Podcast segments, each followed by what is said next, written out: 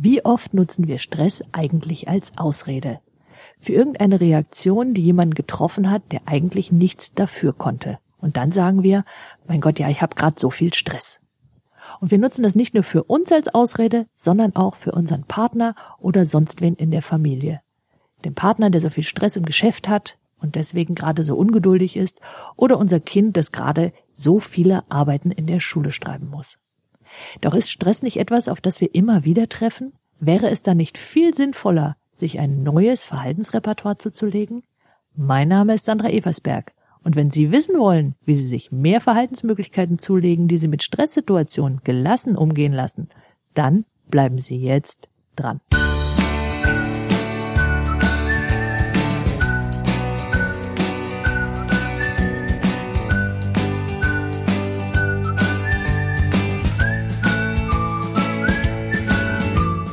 Beginnen wir wie immer am Anfang, nämlich mit der Frage, was ist denn Stress überhaupt? Das klingt immer so einfach, man hat keine Zeit für irgendwas oder jemand anders macht Druck. Aber worum geht's denn wirklich?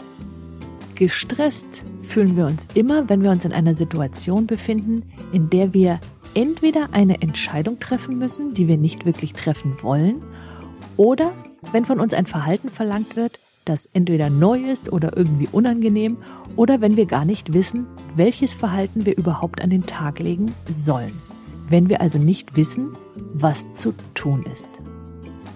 Mit anderen Worten, Stress liegt immer dann vor, wenn unser Standardrepertoire nicht mehr ausreicht. Anders gewendet, das ist quasi die beste Situation für inneres Wachstum. Und Ihre Persönlichkeit freut sich drüber. Beginnen wir also mit der Frage, wie macht man denn das nun? Und wenn wir uns das Ganze genauer angehen, dann haben wir im Grunde nur zwei Varianten. Also erstens, wir wissen nicht, welche Entscheidung wir treffen sollen oder wir brauchen ein neues Verhalten. Eines, das für diese Situation angemessen ist. Manchmal ist allerdings gar nicht so einfach, diese beiden Optionen auseinanderzuhalten. Muss ich jetzt eine Entscheidung treffen oder muss ich mir ein neues Verhalten zulegen? Machen wir mal ein Beispiel. Da ist die junge Frau, deren Mann einige hundert Kilometer weit wegzieht und sie entscheidet sich schließlich nachzuziehen. Das bedeutet, sie braucht dort oben einen neuen Job. Und sie nimmt einen, der zunächst gar nicht schlecht klingt und immerhin, sie hat etwas. Sie hat eine Arbeit. Jetzt stellt sich allerdings heraus, dass ihr direkter Vorgesetzter nicht besonders gut mit ihr zusammenarbeitet, ihr Informationen vorenthält und, und, und. Lange Rede, kurzer Sinn. Jeden Morgen, wenn sie zur Arbeit geht, fühlt sie sich schon gestresst, bevor sie überhaupt da ist. Gilt es jetzt eine Entscheidung zu treffen oder gilt es neues Verhalten an den Tag zu legen, was sie mit dieser Situation besser umgehen lässt? Das heißt, ich brauche eine Frage, die mir erlaubt zu entscheiden, ist es jetzt erstens oder ist es zweitens. Muss ich eine Entscheidung treffen oder muss ich mir ein neues Verhaltensrepertoire zulegen? Also Dinge, die ich tun kann, ohne direkt zu entscheiden. Und natürlich ist das auch eine Entscheidung zu überlegen, was mache ich jetzt überhaupt? So, und das finden Sie heraus, wenn Sie sich fragen, was ist denn das Beste, was ich für diese Situation mir wünschen würde. Dafür dann eine Lösung zu finden, ist erst Schritt zwei. Weil was die meisten Menschen tun, ist, sie fangen an, ah, ich würde gerne und hören an der Stelle auf und denken nicht mehr richtig weiter, weil in ihrer Meinung es letztlich keine Lösung für die Situation gibt.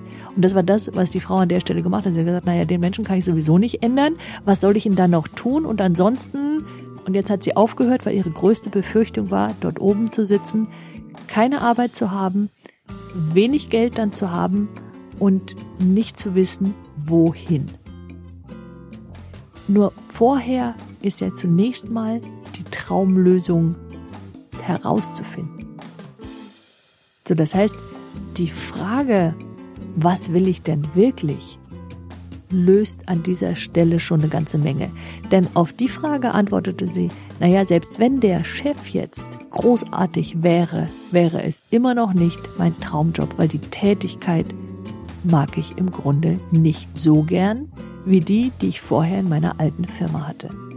So, dann ist doch die Energie, die sie reinstecken könnte, um hier Veränderungen mit ihrem direkten Vorgesetzten, zum Beispiel durch Gespräche oder durch Gespräche mit dem weiteren Chef und, und, und, letztlich keine Lösung. Denn selbst wenn sich alles zum Positiven wenden würde, hätte sie immer noch nicht ihren Traumjob. Ist es dann nicht viel sinnvoller, eine Entscheidung zu treffen, die an der Stelle lautet, okay, ich bemühe mich um einen anderen Job. Das kann jetzt sein in derselben Firma in einer anderen Abteilung, das kann aber auch irgendwo draußen sein. Nur es braucht etwas, was sie wieder ins Tun bringt. Denn ganz am Ende steht doch hinter Stress das Gefühl, keine Kontrolle, keine Selbstbestimmung im eigenen Leben zu haben. Oder, wie es ein Kunde mal ausdrückte, gelebt zu werden. Und das macht den Stress aus. Das Gefühl, selber nicht mehr bestimmen zu können, wie der Tag aussieht oder wie diese Situation irgendwie in den Griff zu kriegen wäre. Also, Schritt eins: Sie fragen sich, was Sie haben wollen. Wie sähe es denn aus, wenn es wirklich gut wäre? Sie brauchen ein Ziel. Und Sie brauchen das Ziel deswegen, weil Sie sonst nicht hören können, wenn Ihnen jemand etwas anbietet, das in die richtige Richtung ging. Und es klingt zunächst mal ein bisschen komisch, weil man sagt, naja, ich höre ja immer zu, aber ich mache Ihnen ein Beispiel. Mein Vater hatte vor über zehn Jahren einen Schlaganfall und meine Mutter hat ihn seitdem gepflegt. Und zum Schluss war es so, dass sie im Grunde nicht mal richtig rausgehen konnte. Also eine Stunde ihn alleine lassen, das reichte mal gerade so zum Einkaufen, weil er zwischendurch hätte Hilfe brauchen können. Und Ihr ganzer Gedanke war darin, dass das nicht das ist, was sie haben will. Und jetzt sind meine Eltern in Berlin und ich bin in Süddeutschland. Jetzt bin ich zum Geburtstag da und die Ergotherapeutin meines Vaters ist auch da. Und wir trinken Kaffee und Kuchen und sie erzählt von einem anderen Patienten, den sie hat, für den sie Mittag kocht und den sie länger versorgt, weil der alleine ist. Und als ich sie runterbringe, als sie geht, frage ich, sagen Sie mal, Silke, würden Sie das auch für meinen Vater tun? Und sie sagt, ja, selbstverständlich, überhaupt kein Problem. Da müssen wir mal einen Termin machen. Das mache ich am besten mit Ihrer Mutter. Und ich gehe wieder hoch und erzähle das meiner Mutter und sie sagt, woher wusstest du das? Warum hast du sie überhaupt angesprochen? Und ich sage, naja, aber sie hat doch, du warst doch dabei, als sie am Tisch erzählt hat, dass sie das auch für andere tut. Und meine Mutter sagt, das habe ich nicht gehört. Und meiner Meinung nach hat sie es genau deswegen nicht gehört, weil die Option, da könnte es jemand anderen geben, in ihrer Welt gar nicht vorkam. Und genau deswegen ist es so unendlich wichtig, dass sie sich überlegen, was sie haben wollen, damit sie hören und sehen, wenn ihnen Optionen überhaupt angeboten werden oder wenn sie aktiv welche suchen. Und daraus, aus dieser, aus der Antwort auf diese Frage ergibt sich dann auch, Müssen Sie etwas tun oder müssen Sie gleich eine radikale Entscheidung vielleicht treffen? Nur wenn Sie wissen, was Sie wollen, wissen Sie auch, ob die Entscheidung richtig oder falsch ist. Da gibt es übrigens auch einen Podcast zu, der heißt Bessere Entscheidungen treffen. Das Thema ist, dass wir unter Stress oft mehr von dem Verhalten zeigen, was uns in diese Schwierigkeiten überhaupt gebracht hat. Und da auf eine andere Ebene zu gehen, um das überhaupt sehen zu können, macht es zusätzlich schwierig. Und das zu sehen, zu bemerken, das braucht ein wenig genaues Hinschauen. Also Beispiel, jemand, der ohnehin schon wenig redet, speziell über Probleme nicht redet, der wird unter Stress erst recht nicht reden. Jemand, der ohnehin schon cholerisch agiert, wird unter Stress erst recht cholerisch agieren, was die Fronten noch mehr verhärtet was für den, der nicht redet, noch weniger Möglichkeiten gibt, neue Informationen zu hören und nach ihnen zu fragen.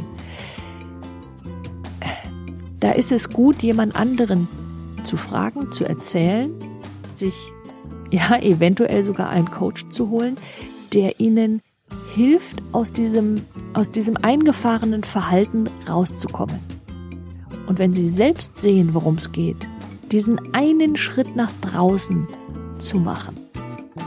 Quasi von der Metaebene zu schauen, okay, was, was ist denn das, was jetzt am meisten nötig wäre? Und was das macht, ist, innere Größe, also eine Persönlichkeit, die, ja, die sie zur Heldin oder zum Helden macht. Und diese Persönlichkeit übrigens, die hilft auch, wenn es nicht um diese Art von Dauerstress gibt, also Situationen, die lange andauern und die wir dann als stressig empfinden, sondern auch in Ausnahmesituationen. Also da, wo wir sagen, das passiert nicht täglich. Und wenn Sie sich insgesamt, nehmen wir an, Sie würden sich gelassener fühlen wollen, wenn Sie anfangen, an dieser Gelassenheit zu arbeiten und sagen, für morgens eine Intention zu setzen, heute setze ich meinen Fokus auf, ich bleibe gelassen, dann wird Ihnen Ihr Gehirn den Gefallen tun, Ihnen diese Gelassenheit zu jeder anderen Situation auch zur Verfügung zu stellen. Und das ist eine großartige Sache. Dabei wünsche ich Ihnen übrigens jede Menge Spaß. Und zur Unterstützung empfehle ich Ihnen übrigens meine Trance für mehr Selbstvertrauen. Und die können Sie kostenfrei auf meiner Webseite herunterladen unter www.sandra-eversberg.de. Und wenn Sie diesen Podcast interessant fanden, dann empfehlen Sie ihn doch bitte weiter. Das geht ganz einfach auf www.sandra-eversberg.de, zum Beispiel per E-Mail über den Link Weiterempfehlung oder per Twitter. Schenken Sie ihm ein Facebook-Like und ein Google Plus. Und wenn Sie ihn über iTunes hören und meinen Podcast mögen, dann bewerten Sie ihn doch bitte positiv, denn die Welt braucht noch mehr Menschen wie Sie, die ihre Talente nutzen. Und falls Sie meinen Newsletter noch nicht abonniert haben sollten, dann holen Sie das einfach schnell nach auf www.sandra-eversberg.de und Sie erhalten alle Beiträge ganz automatisch und kostenfrei in Ihr E-Mail-Postfach und noch dazu all die Specials, die ich nur per E-Mail versende. Nutzen Sie Ihre Talente, die Welt braucht sie.